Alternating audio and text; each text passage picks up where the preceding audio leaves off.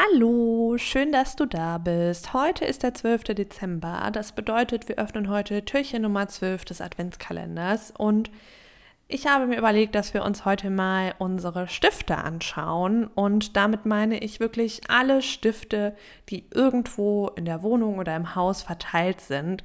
Seien es irgendwelche Kugelschreiber, irgendwelche Buntstifte, weiß ich nicht, der, der Bleistift in der Werkzeugkiste, also wirklich alle Stifte, die irgendwo rumfliegen. Und dann gucken wir mal, welche funktionieren überhaupt noch, welche nutzen wir, welche ja, welche brauchen wir überhaupt nicht mehr und sortieren alles aus, was nicht mehr funktioniert und ja, ersetzen vielleicht die Mine von dem Lieblingsstift, der jetzt aber leer ist und genau, gucken einfach mal, dass das alles wieder auf dem besten Stand ist und sortieren alle übrigen Stifte wieder ordentlich ein und gucken, dass wir sie sinnvoll verteilen, wenn wir sie irgendwie im Haus oder in der Wohnung verteilen möchten.